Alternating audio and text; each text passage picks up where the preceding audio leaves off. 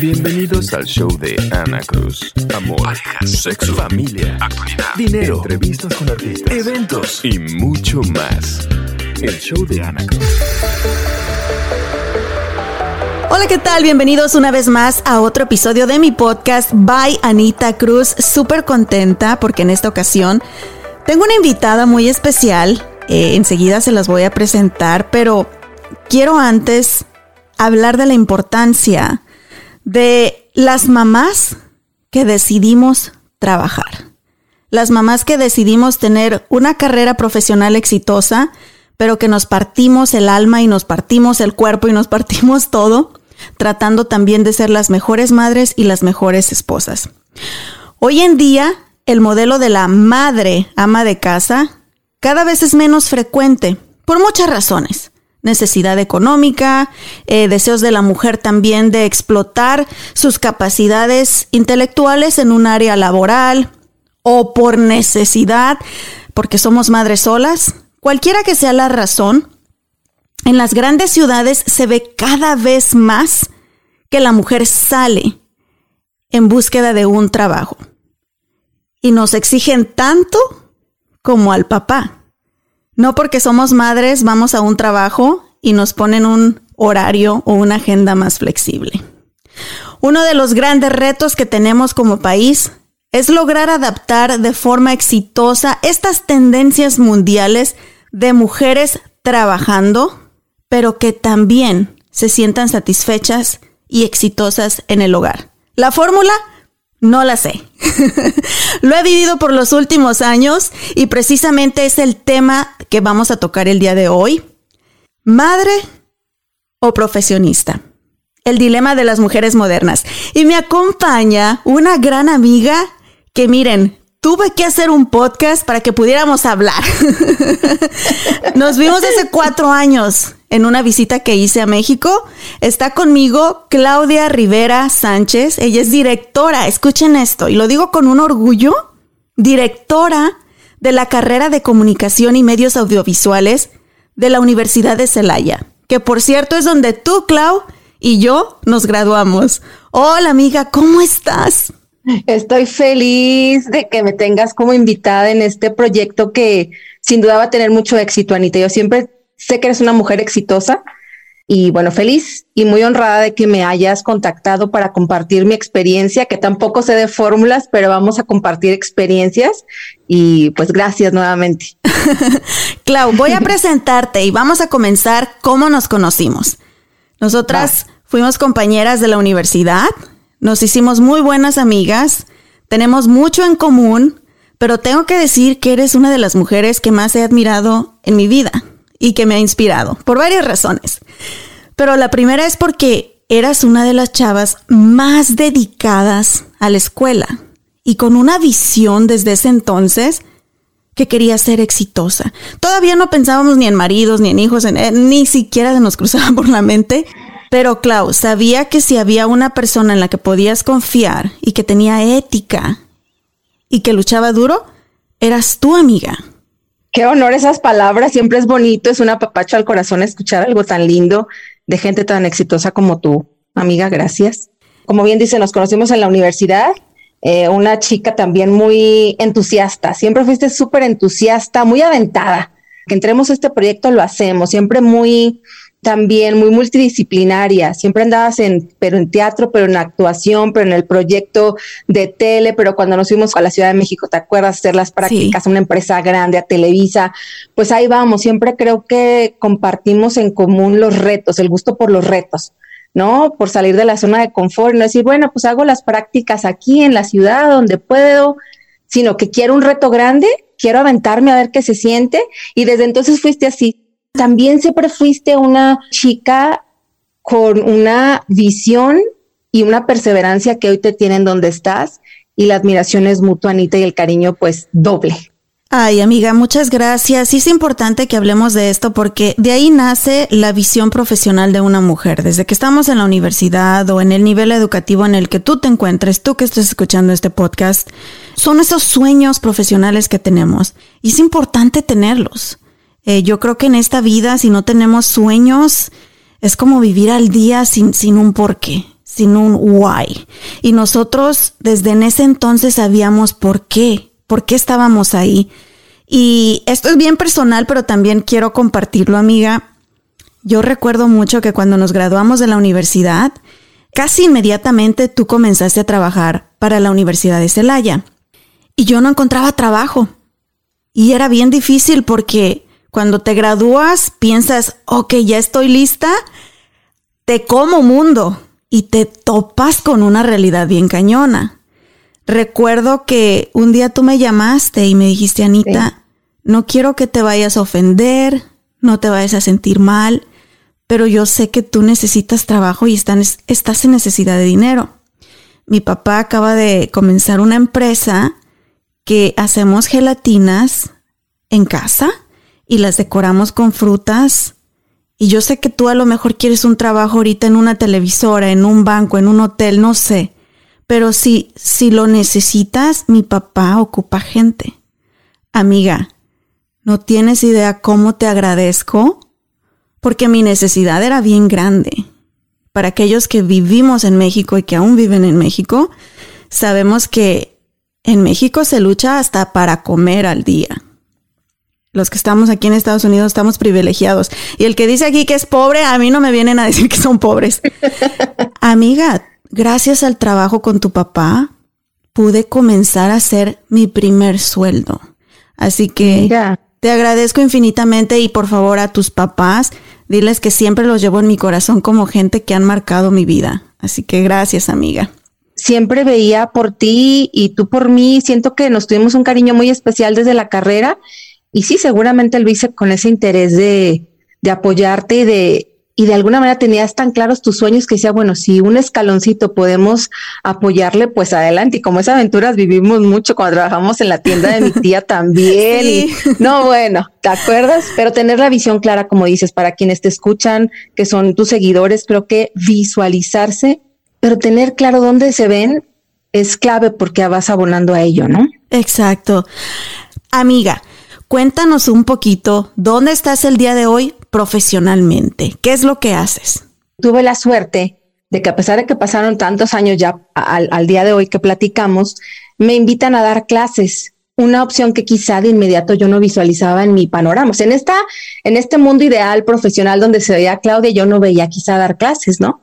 Pero este es otro aprendizaje que me dio la vida. Todas las oportunidades las tenemos que aprovechar. No hay oportunidad que desperdiciar y dije, va, le entro me gusta estudiar, me gusta la escuela, quizá me gusta dar clases, empiezo a dar clases y desde entonces, ahí en la misma universidad, Ana, que yo también le tengo un cariño muy especial, se fueron abriendo puertas, nunca regaladas, yo creo que siempre también producto de un, de muchos valores que uno pone también en práctica en su día a día.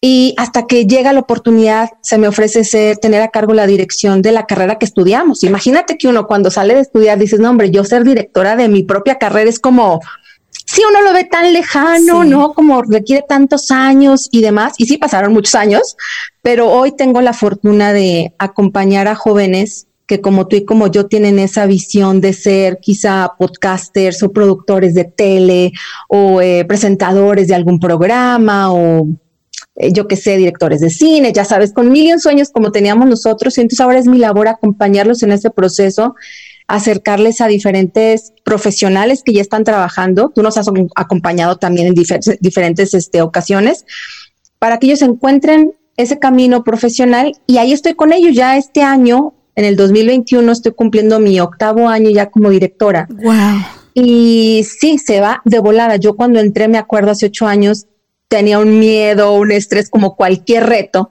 Vuelve la palabra clave aquí es, pues me aventé al reto, sí acepto, y me ha transformado la vida. Yo creo que ha sido uno de los puestos profesionales que más me ha transformado y me ha ayudado a madurar y a crecer como persona. Y ahí estoy, estoy muy contenta, pero por eso también está padre que me invites a platicar porque implica también un nivel de responsabilidad eh, muy alto, muchos sacrificios y bueno, ya iremos platicando poco a poco, ¿no? Sí, y me encanta que tienes la oportunidad de tú estar del lado de los jóvenes que ahora están soñando y que de tus palabras, de tus acciones, de tu guía y de tu ejemplo depende que estos jóvenes sigan soñando y sigan tomando acción para lograr esos sueños. En mi caso, mi carrera profesional se tornó del otro lado, se tornó en búsqueda de, espacios en radio, en televisión. Bendito Dios, he tenido la oportunidad de lograr todas esas cosas, pero en sí mi carrera va dirigida a mis sueños personales, mis objetivos personales, mis ambiciones, si podemos también decirlo así. Pero la tuya está impactando cientos de jóvenes logrando sus sueños. Así que todos mis respetos para ti, Clau, porque es una responsabilidad bien grande también. Hemos conocido buenos directores, malos directores y de un mal director, de un mal líder, depende que la carrera o la vida o, las ganas de un joven queden frustrados y truncados. Pero en tu caso, el buen liderazgo, el, el, buen impulso, palabras y apoyo va a lograr y está logrando que jóvenes se posicionen en empresas a nivel mundial y estén impactando la sociedad. Así que, híjole, ¿Cómo le haces, Clau?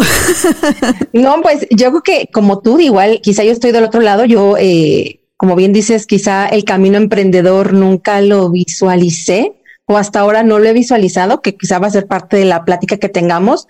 Siempre fue colaborar en un equipo, ser parte de una empresa, ¿no? Y eso es hecho desde que salí de la carrera, ¿eh? Porque bueno, en mi trayectoria, como bien me preguntabas, yo salgo y he estado en la universidad todos estos tiempos, o sea, podemos decir el año en el que egresamos, egresamos en el 2004 y entonces desde entonces he estado en contacto con la universidad donde trabajo, con unos intermedios ahí, ¿no? Que tuve en el extranjero y demás, pero nunca fui emprendedora.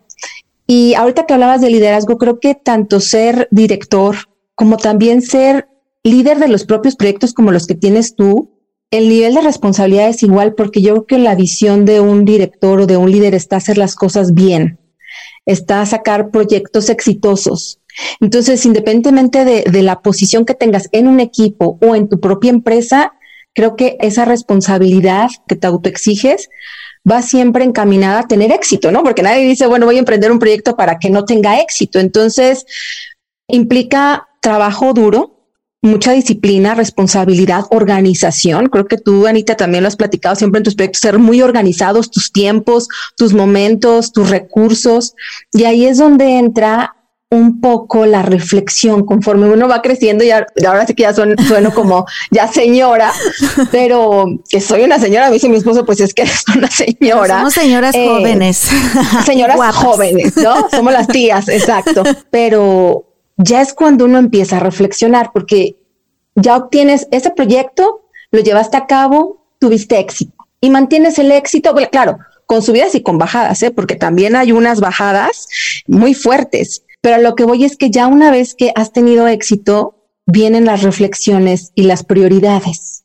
Y un poco el hacer el recuento de en este camino de éxito, qué he dejado de lado, qué no he hecho por buscar mi éxito en este proyecto con el que estoy muy comprometida. Y creo que ese es un momento de la etapa de mi vida actualmente en el que me encuentro diciendo, bueno, ya ahora dónde vamos, ¿no? Que creo que es un poco también lo que para ti como profesionista, ahora como futura mamá, es como un stop en el camino de decir, a ver, vamos a replantearnos las prioridades, porque los hijos vienen, son muy queridos, son yo creo que el amor, suena a mi mamá, es el amor más grande que uno puede tener en la vida y te cambian la misma vida, ¿no? Te la ponen de cabeza, te la voltean y toca plantearse prioridades y decisiones. Sí. ¿No? ¿Tú cómo ves? Eh, claro, claro. Y, y creo que ambas tuvimos la oportunidad, afortunadamente, y tenemos que decir afortunadamente, porque sabemos que hay muchos de nuestros excompañeros o de las mismas generaciones o generaciones antes y después que no han tenido los privilegios profesionales que hemos tenido nosotros, las oportunidades, o también tomaron decisiones de comenzar una familia antes. Pero nosotros nos dimos ese tiempo de explotar nuestros sueños profesionales. Gracias a Dios los hemos logrado. Pero aquí es donde viene ahora sí lo fuerte, lo importante de este episodio de este podcast cuando te das cuenta de que estás listo o aunque no estés listo, puede ser, no lo planeé, te conviertes en madre y en esposa. Entonces ahí es donde vienen los trancazos Y te cuento, por ejemplo, Clau, que aquí en Estados Unidos, en el último reporte del año 2018, había 23.5 millones de mujeres trabajando en la fuerza laboral. De estos 23.5 millones, dos tercios tienen hijos y tienen un empleo de tiempo completo. Así que en realidad casi la mayoría de las mujeres en la fuerza laboral tienen hijos. ¿Qué significa esto? Significa que sí, tenemos las mismas capacidades, las mismas cualidades que un hombre para desarrollarnos en el entorno profesional. Sí podemos lograr muchísimas cosas, pero también tenemos que decir la verdad.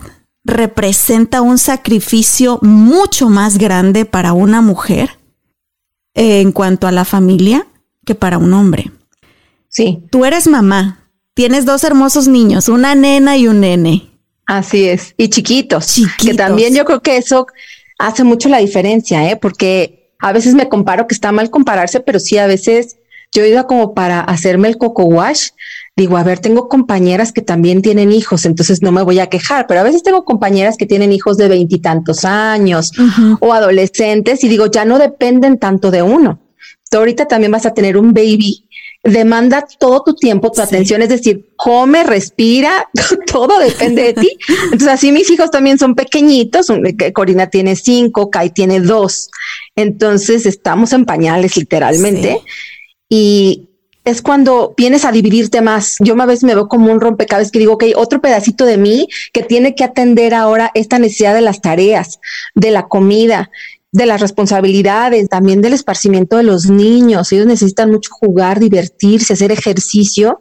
Y si bien afortunadamente cuento con el apoyo al 200% de mi esposo, no se diga de mi familia también, de mis papás, que los conoces, de mi hermano, pero la mamá es la mamá. Sí el nivel de exigencia y también yo he de decir, Anita, de porque hay muchos casos de mamás trabajadoras con hijos, hay mil y un, seguramente te van a comentar tus seguidoras y demás, cada una tiene un contexto diferente, pero quien quiere a sus hijos inmensamente y quiere pasar tiempo con ellos, pero también quiere a su trabajo, tienes como dos grandes amores en los que tienes que repartirte, porque también puedes solamente enfocarte al trabajo y ser completamente workahólica y estar de lleno y el niño pues ahí, bien, ¿no? O sea, pues sigue, respira, come y anda por ahí. También es importante el equilibrio, es decir, el mismo amor que le tengo, quizá los resultados exitosos que se los pueda dar a mis hijos, ¿no? Entonces ahí el, mantener el balance yo creo que es sumamente difícil y es, son los malabares que uno tiene que hacer para poder mantener ese equilibrio. Sí. Como ves. ¿Qué tan demandante es tu trabajo respecto a tiempo? Y háblame un poquito de tus actividades como mamá. ¿Cuánto tiempo estás fuera trabajando y cómo ocupas ese tiempo que dedicas a casa para tus hijos, pero también para tu esposo, Clau? Porque esto del divorcio ya es el pan de cada día en esta sociedad moderna. Pero yo con mis valores conservadores y también de religión, ojalá que nadie se casara para divorciarse, pero también el poder adquisitivo de la mujer los deseos de éxito profesional y las prioridades han ocasionado en muchas relaciones que el matrimonio quede en el último lugar y se descuide. Así que cuéntame un poquito cómo es tu rutina, qué tan demandante es tu trabajo y cómo utilizas ese tiempo en tu hogar. Afortunadamente en el sector educativo, que es donde yo me desempeño, es bastante, sí, muy exigente como cualquier trabajo, pero muy flexible en cuanto a agendas y tiempos, porque de alguna manera llevas el mismo calendario que tu hijo en la escuela. Ok, mismo periodo de vacaciones, mismo periodo de vacaciones, asuetos. Entonces, eso siempre fue desde mi, eh, desde mi experiencia muy cómodo porque también me probé en un par de ocasiones fuera del, del sector educativo, me fui al sector turístico, por ejemplo, y no, no di una, estuve viviendo en Puerto Vallarta seis meses, ¿no? Como RP en un restaurante, dije, no, ¿qué es esto? O sea, dinámicas bien diferentes. Entonces, ya que conocí el sector educativo, lo sentí muy cómodo para los proyectos que yo iba visualizando. Entonces, digamos que cuando no estábamos en home office, pues estaba en la oficina más o menos de 8 a 4, no las ocho horas pues eh, de, oficina, de labor de oficina, pero sí he de decirte que yo como que ya hacía home office hace mucho como en la segunda parte del día, ¿estamos de acuerdo? O sea, a las cinco te vuelves a conectar eh, quizá porque tenía pendientes, la actividad del docente es revisar, preparar clases, como dicen por ahí, la labor del profe no se acaba, o sea, no empieza en el salón de clase y termina ahí. Hay mucha producción, ¿no? Y tú que sabes de producción, pues la postproducción, el editar y el cortar, hacer que se vea chulo, pues es parte de la magia que uno no ve, ok, pero que se necesita para que sea exitoso. Pues así de cuenta la magia de la docencia, ¿no? Porque también parte de mis responsabilidades como director es dar clases. Entonces, preparar clases, que aparte le gusten a los chicos, que sean de interés. Esa parte de la responsabilidad, pues sí, a veces la hacía en el segundo turno, ¿no? Entonces, y a veces también en momentos, como bien dices, ahorita me preguntabas por los tiempos con mi familia, con mis hijos, pues era en la tarde, pero fue cuando fui descubriendo, Anita, que era poco tiempo. O sea, que no me alcanzaba el tiempo y de pronto Corina, que es la, la más grande, yo la volteaba a ver y se me creció. Entonces, ¿en qué momento fui mamá de, de ella? Una, una, anécdota de la guardería que la llevaba y de pronto pues llaman a la mamá, ¿no? Para que la, le van a cambiar de sala para el control de esfínteres y me y hace una encuesta, pues va a llenar esta encuesta. Y yo, sí, sí, claro, no sé qué. Y entre las preguntas, así, su hijo ya vierte agua o líquido de un vaso al otro. Y yo, eh, no sé, ya brinca con los dos pies. Yo no sé, o sea, eso lo tengo que saber. Sí. Me, me dio como un poco el shock, como decir, no sé cosas que pueden ser tan insignificantes que asumo, asumen que preguntan a la mamá porque tiene que saberlo. Entonces me acuerdo que perfecto llegué a la casa ese día, yo, a ver, Corina, brinca con los dos pies, ¿no? A ver, ya, porque entonces fue cuando yo reaccioné, dije, no he estado con ella en esos momentos quizá clave de su desarrollo de dos años. Sí. Sí. Y me di cuenta que quizá el tiempo no estaba siendo el suficiente por yo estar eh, enfocada en mi realización profesional, porque bien que lo disfruto, mi trabajo me encanta, lo gozo, eh, lo disfruto, porque si no, no le dedicaré a veces tanto tiempo. Sí. Entonces, en teoría, pues las tardes son de mis hijos, de mi familia, cuando estábamos en presencial. Y ahorita en virtual, la verdad es que no sé si estás de acuerdo conmigo, Anita, pero uno convive más. Sí. O sea, quieras o no, tienes que convivir más, ¿no? Claro. ¿Cómo te ha ido? Seguramente con tu hijo, con tu esposo, pues es que o convives o convives. No, mi marido aquí detrás de mí ve su oficina, o sea, somos coworkers en la casa. Pero tienes razón, me encanta porque yo creo que eso tenemos en común tú y yo y es y estoy segura que mucha gente que nos está escuchando les encanta su trabajo y entregan lo mejor de ellos para su trabajo o por necesidad también. A veces tienes que trabajar. Si no trabajas no puedes pagar eh, la renta de tu casa o, o tus facturas. Pero es bien impactante el darte cuenta que no estás lo suficientemente presente para tus hijos. En mi caso fue bien diferente la primera vez, Clau, porque fui mamá sola. Yo me separé de mi ex esposo desde que tenía dos meses de embarazo, literal. Wow. Mucha gente sabe mi drama, pero fueron momentos muy, historia. sí, fueron momentos muy difíciles y fue lo mejor que pude haber hecho, pero también fue bien difícil porque por muchos años me sentí la mamá y el papá de mi hijo.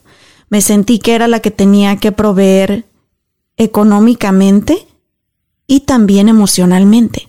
Y es muy difícil tratar de jugar los dos papeles y es imposible. Hoy que tengo a mi esposo conmigo, digo, ay Dios, gracias, lo necesitábamos.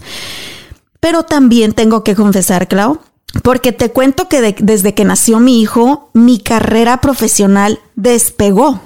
Para wow. aquellas mujeres que dicen, no, es que nacen mis hijos y ya valió, ya se acabaron mis sueños, mi carrera, en mi caso personal, despegó. Fui más exitosa que ni los 10 años después de graduada que estuve soltera y trabajando bien duro. Porque tenía sí. una motivación, tenía un porqué, tenía esos ojitos que yo los miraba cada mañana y yo decía, por ti, mi amor, por ti, hijo, quiero que te sientas orgullosa de mami. Y también para proveer pero también confieso que tenía la ayuda 24 por 7 de mi mamá. Entonces, nunca me sentí sola ni me sentí como que, ay, es demasiado, porque mi madre hermosa siempre me ayudaba con mi hijo. En este caso, que viene el segundo bebé en camino, ahora sí me las agarro sola. Entonces sí le estoy pensando. Pero Clau, muchas veces a mí me invadió la culpa, como no tienes idea. Yo estaba recibiendo premios, recibiendo aumentos, viajando con el trabajo y mi niño en casa esperándome. Recuerdo tanto una ocasión, Clau, eh, parte de mi, mi trabajo con la estación de radio, hacíamos proyectos comunitarios con marcas porque nos pagaban, le pagaban a la radio para, hacían como patrocinios de eventos comunitarios. Íbamos a escuelas primarias a leerles libros a los niños y los niños se emocionaban porque, ah, es Anita la de la radio, X.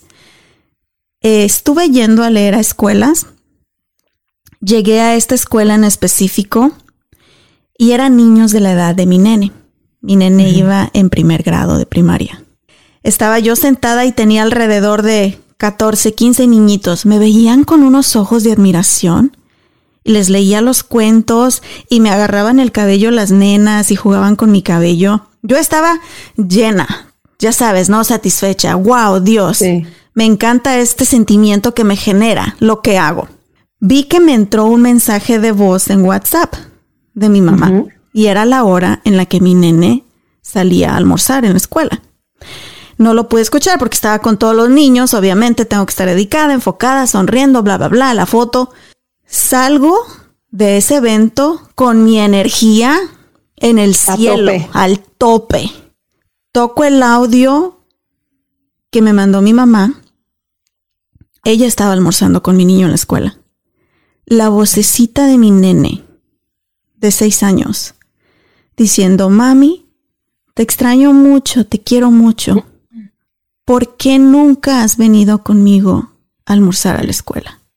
Clau, salí de ahí llorando y dije, estoy quedando bien. Ahora sí como lo decimos aquellos que hablamos de la Biblia. Y no voy a hablar de la Biblia, lo prometo. Luz de la calle, oscuridad de tu casa. Estaba regalándole sonrisas y ánimos a nenes que en mi vida iba a volver a ver y que a lo mejor sí estaba impactando, pero quien realmente debería de ser mi prioridad, mi proyecto de vida, estaba en casa deseando tener a mamá. Eso me sucedió semanas antes de que, literal, dejara mi trabajo de la radio. Y esa es una de muchas experiencias que viví porque trabajaba de 14 a 16 horas al día, te lo juro. Y sí, tuve mucho éxito, pero mi niño estaba creciendo solo en las noches, él prefería a mi mamá y él quería a mi mamá ahí con él.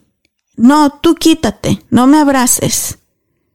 Yo era la mamá de título nada más. Sí. Claudia, eso me generó unas culpas como tú no tienes idea. ¿Alguna vez sentiste culpas en esa entrega profesional y ausencia en tu hogar? Totalmente, digo, coincido contigo. Yo creo que habemos muchas mamás como tú que compartimos momentos. Yo creo que son momentos como de lucidez, ¿no? En los que gracias a esos momentos de lucidez y de que nos cae un, el 20, decimos, no, a ver, tengo que cambiar algo, tengo que corregir algo porque igual que te hizo tu hijo a ti, ¿no? Que no, quítate, quedaste para allá igual. Conmigo, Corina, llegaba yo a jugar con ella en la tarde. No, yo no quiero jugar contigo. No, yo no, yo con Tita, con Tita, con Tito. Y de me agarra a llorar, yo decía, no, ¿qué es esto? O sea, no me quiere o por qué? Porque claro, ella estaba acostumbrada a que yo estuviera en la computadora llegando a casa todavía. Sí. Y es difícil la toma de decisión porque vuelvo al mismo punto, las dos cosas las disfruto igual.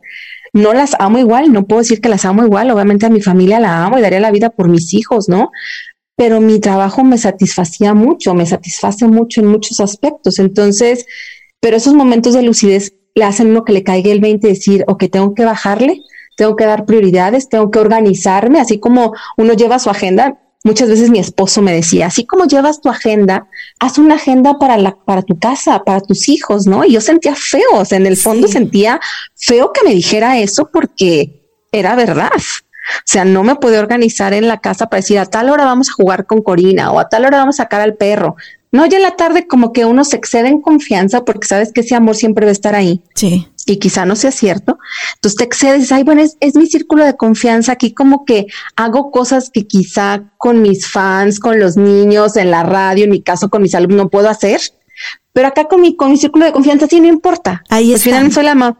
Ahí están, ¿estás de acuerdo? Pero estos momentos que te cae el 20 oye, sí es cierto, se supone que ahí están siempre, pero mi hija me dice que no quiere jugar conmigo. Entonces, darte contra la pared y decir, ¿qué quiero? ¿Qué quiero en este momento? Porque sé que a ti, Anita, seguramente mucha gente te ha dicho que los hijos crecen. Bueno, tú me lo puedes decir a mí porque tu hijo ya es un casi adolescente. años, sí. ¿No? Entonces tú me puedes decir a mí, Claudia, ojo, porque tus hijos crecen y siempre me lo han dicho. Entonces, hasta que reflexioné en esa frase, dije, sí es cierto, ahora que voy viendo esas caritas de bebés que se transforman en caritas de niñas más grandes, en temas que hablan los niños más grandes, digo, ¿qué quiero? Ellos no me van a durar para siempre. Y el trabajo, viéndolo como tú, siempre hay proyectos que si uno sabe que en la vena trae la búsqueda del éxito, pues hoy puede ser con esa institución, mañana puede ser a lo mejor el momento de emprender un proyecto, decir, bueno, tengo que yo no diría sacrificar el, éxito profesional, más bien diría cambiar el enfoque del éxito profesional y redireccionarlo. No sé si te ha pasado a ti decir, bueno, la decisión, imagino que fue dura dejar la radio porque yo te veía en tus publicaciones y sabía que lo, lo disfrutabas y exacto, lo gozabas, te veías radiante y, pero llegó un punto en que tienes que tomar esa decisión de tengo que poner en equilibrio mi vida, ¿no? Entonces, si la culpa existe, pero creo que también está en uno como mujer, como madre, como mujer emprendedora o trabajadora, ser consciente de qué es lo que quiere y tomar acción. Y si logramos el éxito, creo que también podemos organizar nuestra vida personal y dedicarles el tiempo, porque ya yo veo compañeras de trabajo mucho más grandes que yo, a las que admiro, y sus hijos ya no están en casa, sus hijos ya volaron, ya son profesionistas y están todo el tiempo dedicados al trabajo. Me visualizo yo como en algún momento en el que nuevamente se pueda volver uno a montar en esa ola del éxito y que ya no dependa nada de ti, no te sientas culpable por no estar, por no conceder, por no. Entonces yo creo que para todo hay momento, solo es cuestión de que uno decida. Y eso sí, pues depende de los objetivos de, cada, mujer, ¿no? Y son etapas, como bien lo acabas de mencionar. Eh, yo para nada tampoco creo que el ser madre signifique que ya valió mi vida profesional. No, son etapas, son impulsos que también necesitas y reenfoques tanto en tu profesión como en tu vida personal. Clau, ¿qué papel ha jugado tu esposo? Porque en mi caso era mamá sola, así que tener un esposo es un apoyo bien grande, pero también puede ser otro elemento importante de tu vida al que también necesitas dedicarle tiempo. Estamos hablando solamente de hijos, pero ¿qué pasa con el esposo? ¿Qué papel ha jugado tu esposo para que puedas tener ese éxito y satisfacción profesional, pero también para que puedas tener esa satisfacción en tu hogar? Yo creo que es el 50% de mi historia.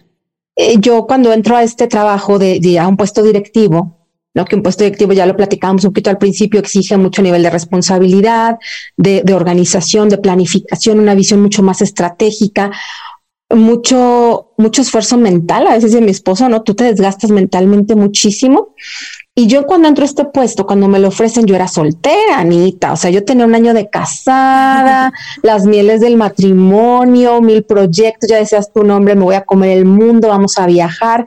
Estuve más o menos tres años en ese, bueno, dos años en ese puesto sin bebés. Entonces, cuando bien dices tú, pues estaba también, siento que me dediqué todo lo que pude, lo disfruté cuando estando en el puesto me embarazo y empieza mi vida familiar. Y es ahí cuando yo vi claramente el rol tan importante que jugaba mi esposo en que yo pudiera mantener el ritmo, porque también es algo que no sé si tú lo has vivido, seguramente lo vas a vivir en este ritmo que tienes y que platicábamos antes de empezar a grabar con tu baby. Uno ya lleva un ritmo, ¿ok? Digamos que como un coche, pues ya vas a 110 kilómetros por hora y lo llevas diario, ¿no? Amanece 110 y vas así. Pero de pronto llega un bebé y te exige bajarle pero uno, ya te insisto, volvemos, traemos en la vena en la búsqueda del éxito, de hacer bien, de proyectos, ¿no? Siempre. Y uno quiere mantener ese 110 kilómetros por hora y la verdad es que no se puede a veces. O en mi experiencia he podido gracias a que tienes un partner, no un esposo, porque es un compañero, es un amigo, es un confidente, es tu amante, es tu novio. Entonces, creo que ahora vas a tener la dicha de vivir esta experiencia de una manera bien diferente y más bien tú después nos contarás cómo es el antes, ahora sí que el antes y el después, ¿no? Pero yo te puedo decir desde mi experiencia que es clave. Eh, nunca te lo he dicho, pero siempre que yo me agotaba, que decía, es que esto es muy pesado, tener hijos, trabajar, estar casado es muy pesado. Yo se admiro a Anita y siempre pensaba en ti como madre soltera, cómo le hacen como ella, muchas madres solteras. Mm, no me lo explico. O sea, no lo entiendo, yo creo que yo no podría porque estaba en otro escenario muy diferente, ¿no? Entonces, porque siento que sí, eh, Milton en este caso ha sido muy paciente, porque sí, es decir, soy muy, muy workahólica, entonces ha sido muy paciente. También no todo es miel sobre hojuelas, tú lo sabes seguramente en tu experiencia, Anita, no todo es miel sobre hojuelas, hay discusiones, hay diferencias. ¿Por qué? Porque una vez está en este proceso de entender una nueva dinámica y decir, ¿qué quiero primero? Mi trabajo, no mis hijos, no mi esposo, no viajar. Entonces también hay muchas, yo lo digo de mi experiencia, a veces frustraciones porque a veces ya no podía hacer ciertas cosas. Entonces es una lucha interna con lo que uno quiere, pero con lo que uno puede hacer y siento que la pareja es clave para apaciguarlo a uno, para escucharlo o para sacar uno, pues lo peor, ¿no? En el, sentido de, pues tu enojo, tu frustración, el llanto. Entonces creo que tener una, una pareja ayuda, por un lado, ayuda emocionalmente, pero también platicaba hace poco con, con mi comadre, la madrina de Cori, acerca de los divorcios que mencionaba hasta hace rato, y me platicaba que el promedio de edad de los niños cuando los padres se divorcian es entre los dos y los tres años de edad. Sí. Porque es una etapa, Anita, bien difícil de desgaste. Uno está desgastado físicamente. Ya hablábamos de la edad. Eh, no nos vamos a exhibir ahorita aquí las edades, pero digamos, ya nos cosemos al primer hervor. el maquillaje ayuda, pero pues el, cuerpo no miente a la energía. exacto. Y entonces, somos una criatura que demanda tiempo. Pues claro, si no hay disposición, no hay paciencia, entre la pareja, ¿no? El esposo y la, y la esposa, pues sí, es fácil que la, la, liga truene. Entonces, mucha comunicación, pero también yo creo que muchas veces el respeto del espacio. Y sabes que en estos cinco minutos, un día, una tarde, en mi espacio, ¿no? Eh, no sé tú cómo lo has vivido ahora que tienes esta otra experiencia, aunque todavía no nace el baby, pero cómo lo has vivido ahora, porque son un apoyo bien importante, Anita. Sí, ahora, me van a hacer llorar. Lloraba todas las noches, porque nunca supe lo que era tener alguien que te amara y te apoyara. Eh, estaba criando a mi hijo como yo podía, como yo entendía, y aparte trabajando bien duro para que no le faltara nada. Pero cositas como, y ahora me pregunta mi esposo Dustin, ¿nunca entrenaron a Caleb cómo atinarle la taza del baño? Amor, yo no tengo un pirrín, yo, yo no sabía, y ahora sé que ponen la mano en la pared y que se inclinan y, y es como una manguerita. Le digo, yo no entendía nada de esas cosas, como una mamá sola de un varoncito, yo hacía lo que podía. Recuerdo que en una ocasión compré una, era un paquetito para niños para jugar que se ponen espuma en los cachetitos como que se están afeitando con una afeitadora de plástico y yo ahí con Caleb, mira mi amor. O sea, es muy triste ser una mamá sola en muchos aspectos, pero tampoco nunca supe lo que era tener que dedicarle tiempo a tu pareja y tenerla como prioridad en tu vida también. Entonces fue una ventaja y una desventaja. Pero ahora que tengo a mi esposo, las cosas han cambiado muchísimo en muchas formas. Pero sí me apoya mucho, Clau. Tengo la fortuna de que es un buen hombre. Mira, si sigo trabajando y matándome bien duro, es por mi gusto. es por gusto propio. Es por gusto propio. Me, me, gusta la mala vida. Él me lo ha comentado. Yo sé que te encanta la comunicación, lo que haces, tus proyectos. Y me lo ha dicho muchas veces. Deja tu trabajo de tiempo completo Dedícate al hogar porque sigues cargando esas culpas de hace muchos años. Que Caleb esto, ay, es que como nunca estuve con él. Y me dijo, tienes que dejar ese pasado atrás. ¿Todavía sientes culpas? Deja tu trabajo. Obviamente no vamos a, estar como estamos ahorita, que nos damos un poquito más de gustos. A lo mejor tenemos que limitarnos un poco más y administrar mejor nuestras finanzas, pero la, la vamos a hacer y dedícate a tus proyectos que te hacen feliz en tu tiempo libre. Pero es bien difícil cuando vienes tú siendo la responsable y la cabeza de tu hogar, dejar esa parte de ti. Te lo juro, Clau, sé que mi esposo nos saca adelante y nos cuida y nos protege, pero tengo ese trauma interno desde toda mi vida porque yo he trabajado, yo he proveído mi hogar. Son estigmas que arrastras de por vida. Entonces, la rutina sí es diferente ahora, pero me sigo presionando por gusto propio, ¿verdad? Pero ha habido momentos que sí he querido tirar la toalla. ¿Cómo ha funcionado para ti? ¿Ha habido momentos que también lo has querido hacer?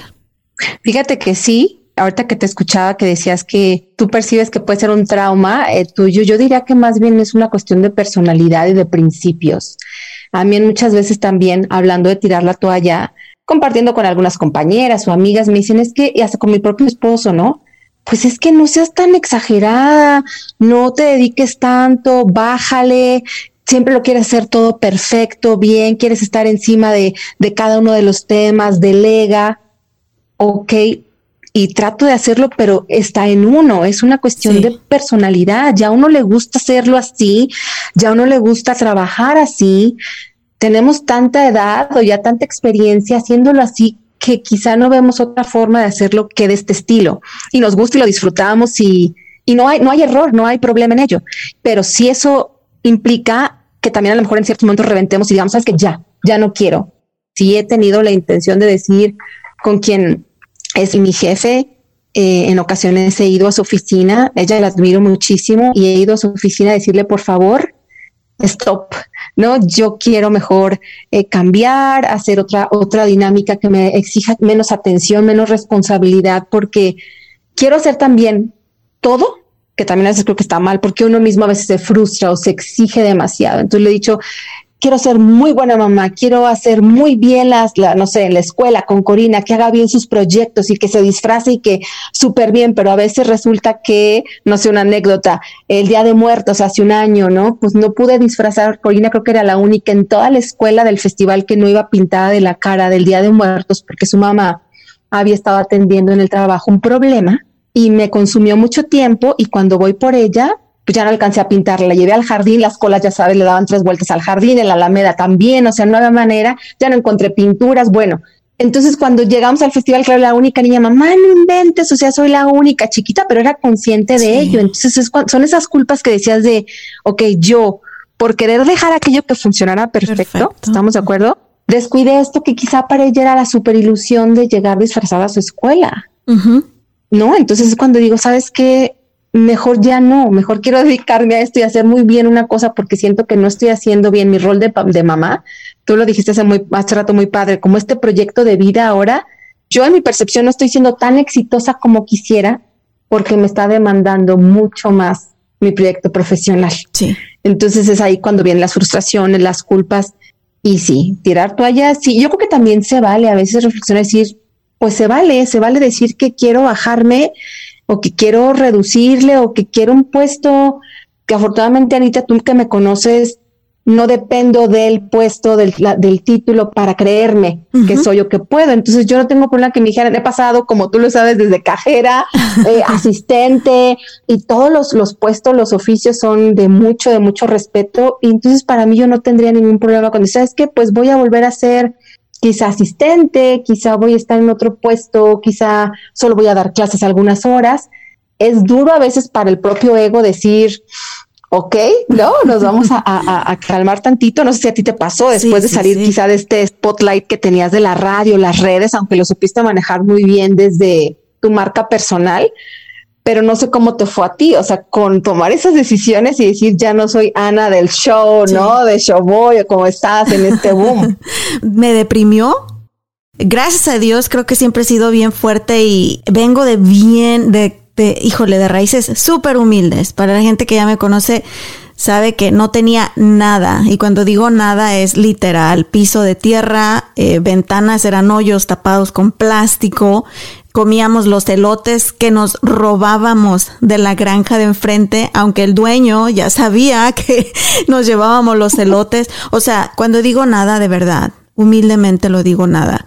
Así que siempre tuve bien firme eso, Clau, cuando Dios me dio tanto éxito profesional. Siempre supe quién era yo sin importar eh, la atención que tenía. Pero si es un shock bien grande cuando te tienes que bajar de ese tren para subirte a otro.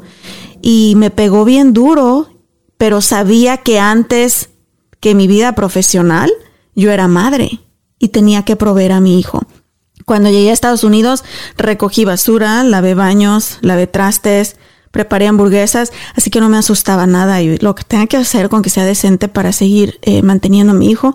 Afortunadamente, se me presentaron otras oportunidades que en mi opinión personal han sido mucho mejores. A lo mejor no tengo la cámara enfrente o no tengo el spotlight como lo tenía antes, pero son, e, es un empleo súper, súper satisfactorio y retante para mí también profesionalmente, así que me entretuve, pero sí, ese ego es bien traicionero, Clau. Y donde sí es difícil. Sí, y donde también creo que debemos reflexionar las mamás mucho es, sea lo que sea que estamos haciendo, nuestros hijos nos están observando y ellos están copiando. Nosotros vamos a querer hijos estresados, hijos más apasionados por una carrera que por su vida personal. ¿Qué queremos para ellos también? Y donde también yo quise tirar la toalla es donde mi hijo empezó a hablar como yo y a estresarse como yo y a apurarse como yo. Mi niño tenía seis, siete añitos y era de que, mamá, apúrale, vamos tarde, mamá. Y yo, wow, ¿cómo le puedes transmitir tu estrés y tus frustraciones a tus hijos de esa manera? Y mi hijo de que empezaba a levantar la voz, no, no, no, todo estresado. Y yo decía, oh my God, mi niño está copiando lo que yo soy.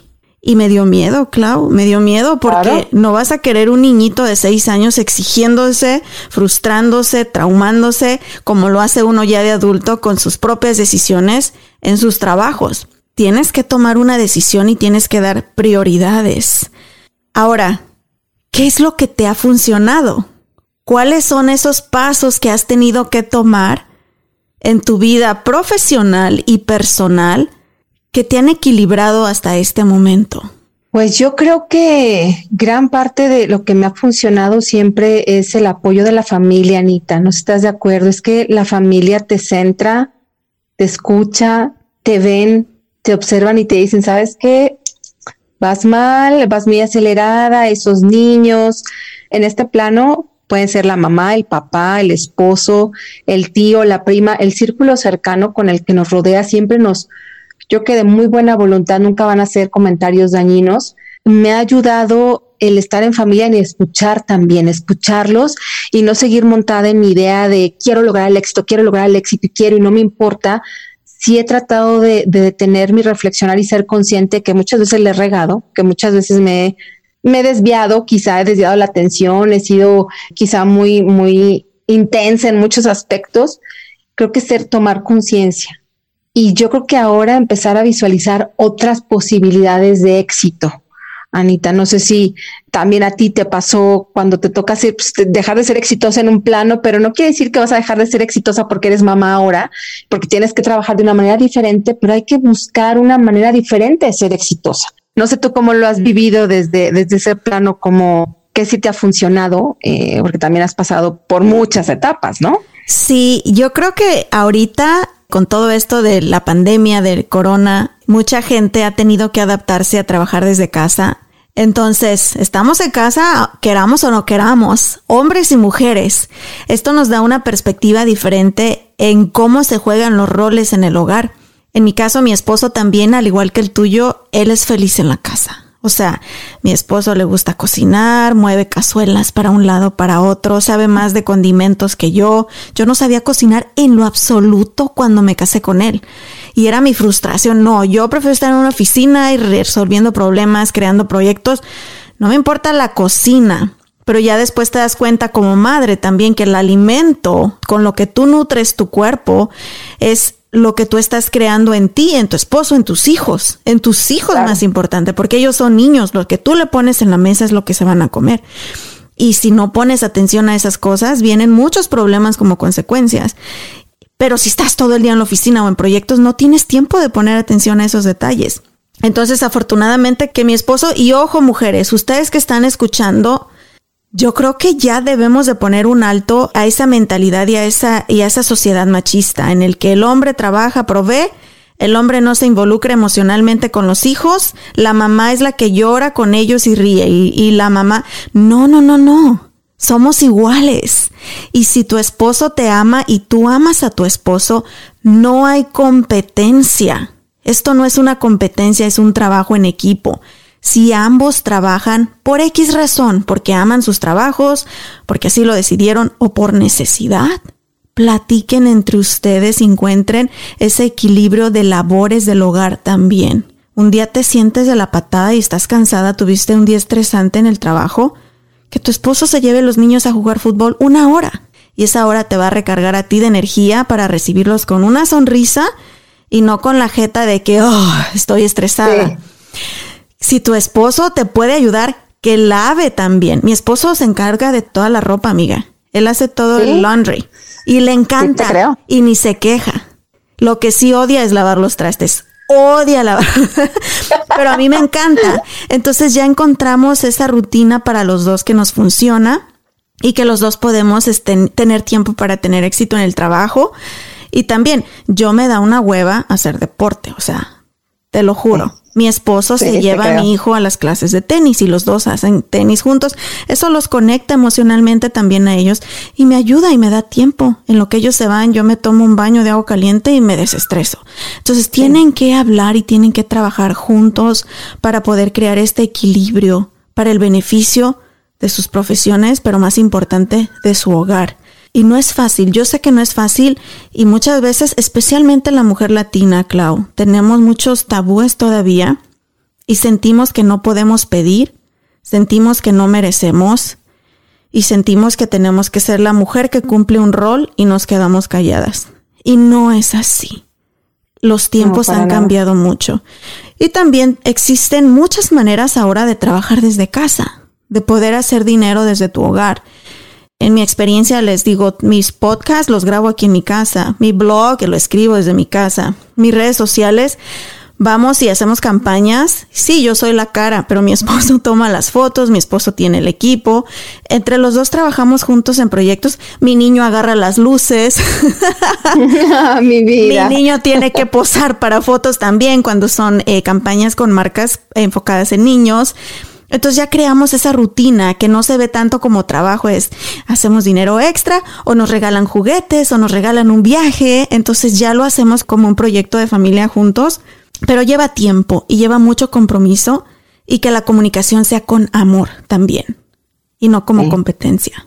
Así es, sí, y cuesta trabajo, es, porque te digo, no todo es miel sobre hojuelas, no todo es así como viviendo, vivieron felices para siempre, porque finalmente son relaciones humanas, ¿no? Son relaciones con personas y a veces hay diferencias, sí, pero yo creo que también hay que darse los tiempos para reflexionar y decir, que no estamos de acuerdo, no tenemos por qué estar de acuerdo, ¿ok? Pero somos un equipo, es lo que me dice mi esposo, ¿no? A veces sabes que somos un equipo y nos tenemos que coordinar, así como tú coordinas no sé cuántos profesores, no sé cuántas juntas, pues aquí también somos un equipo de cuatro, dos niños, dos adultos y mantener el amor, siempre voltear a ver el amor, ¿no? El amor de por qué estamos juntos, por qué formamos una familia, y hacia, hacia el futuro, ¿no? ¿Qué queremos para esos niños como tú lo decías, ¿no? Sí, no, cuando yo grito, Caleb, lávate los dientes. Mamá, así no hablas cuando haces tus Insta Stories.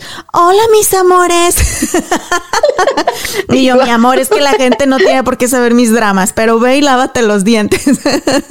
sí, es, es, es Estamos en el mismo canal, papeles diferentes que jugamos y, pero que tú lo dijiste bien, hay que ser eh, coherentes y encontrar ese equilibrio.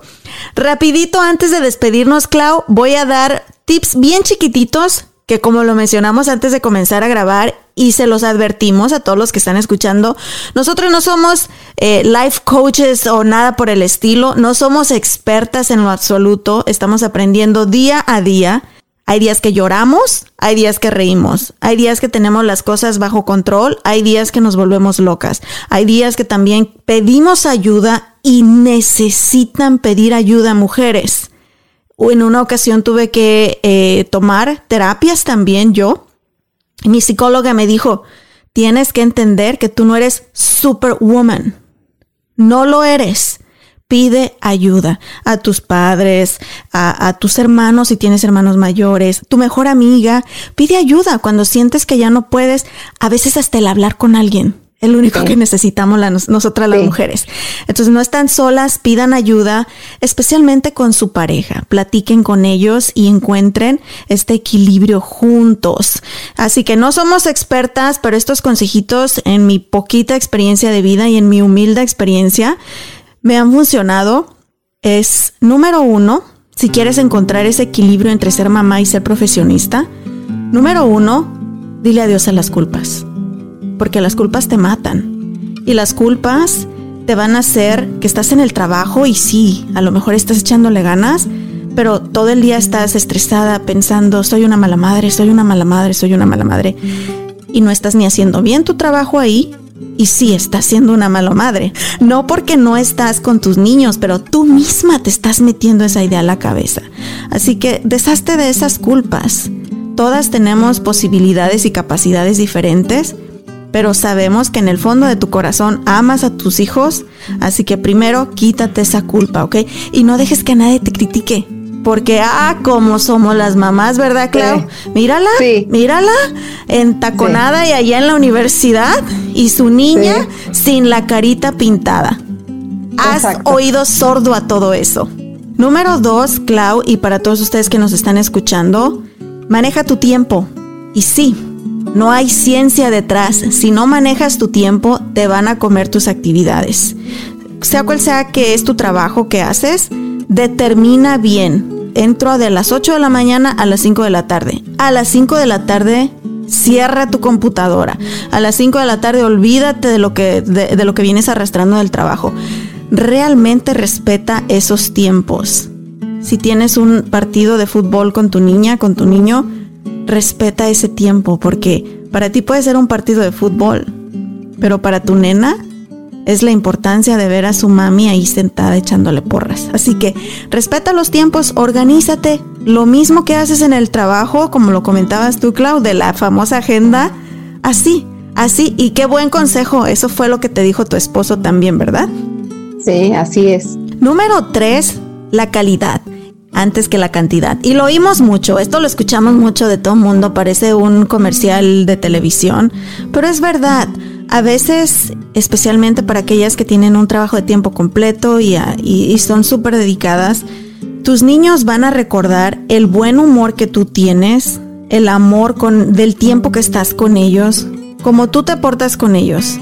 Entonces, a veces sí, a lo mejor tienes de las 5 a las 8 o 9 de la noche en lo que tú lo pones en la cama a dormir, pero que ese tiempo sea de calidad, realmente enfocada. Y a estos teléfonos, como son nuestros enemigos. Olvídate del celular, olvídate de ya responder llamadas del trabajo, dedícaselos especialmente a ellos y a tu hogar. A veces tú puedes estar lavando los trastes y ellos solamente aman con verte ahí ahí está mami y está platicando conmigo mientras yo hago mi tarea, por ejemplo. El número cuatro, I'm sorry mujeres, pero esfuerzo y disciplina, no hay de otra. Si decidimos trabajar y ser mamás, tenemos que esforzarnos más y tener una disciplina bien, bien estructurada. Y finalmente, Clau, y creo que esta es bien importante y nunca la aplicamos la mayoría de nosotras, tiempo para ti. Porque si no te das tiempo para ti y no estás tranquila, no vas a poder estar tranquila con nadie. Y eso, aunque uno ponga una sonrisa en la, en la cara, la energía se siente.